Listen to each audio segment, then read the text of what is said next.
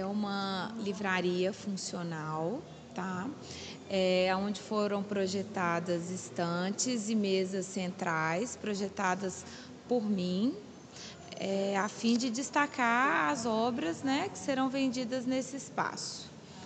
É, a proposta foi respeitar a arquitetura da casa, mantendo o forro existente e dando uma cor ao ambiente, um verde que eu acho que dá uma sensação de frescor e de aconchego ao mesmo tempo. Os painéis em MDF, é, que se assemelham à aço cortem, eles dão uma profundidade às estantes é, para destacar as cores dos livros, tá?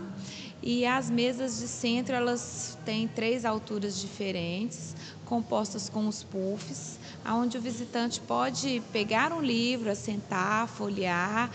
E a proposta é além de um ambiente comercial para a venda, mas também de interação aí, que todo mundo possa curtir, é, folhear um livro, conversar e ficar né, como um ambiente de estar também.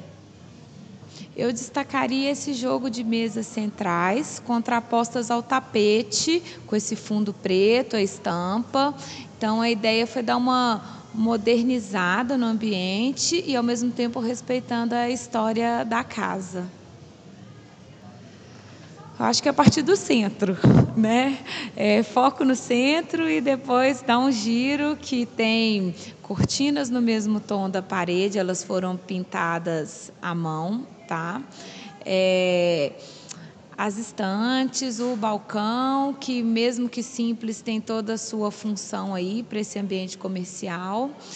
O sofá da Micheline Martins, o sofá curvo, que ele dá aquela sensação de mais aconchego, de estar para o ambiente. E o biombo ao fundo, que vai fazer toda a composição aqui. As mesas do centro são meu xodó bases né, redondas e a gente foi fazendo um, um escalonado e foram feitas em MDF cru, é, justamente para combinar com essa, o tom de folha mais seca que está no tapete, que foi ele que determinou muita coisa nesse espaço. As referências vêm de pesquisa em projetos do mundo inteiro. É, eu adoro ficar no Instagram, no Pinterest, é, fuçando, pesquisando, salvando imagens de referência e também na arquitetura da casa, principalmente, porque não adianta nada você se inspirar numa coisa que não tem nada a ver com o local que será aplicado.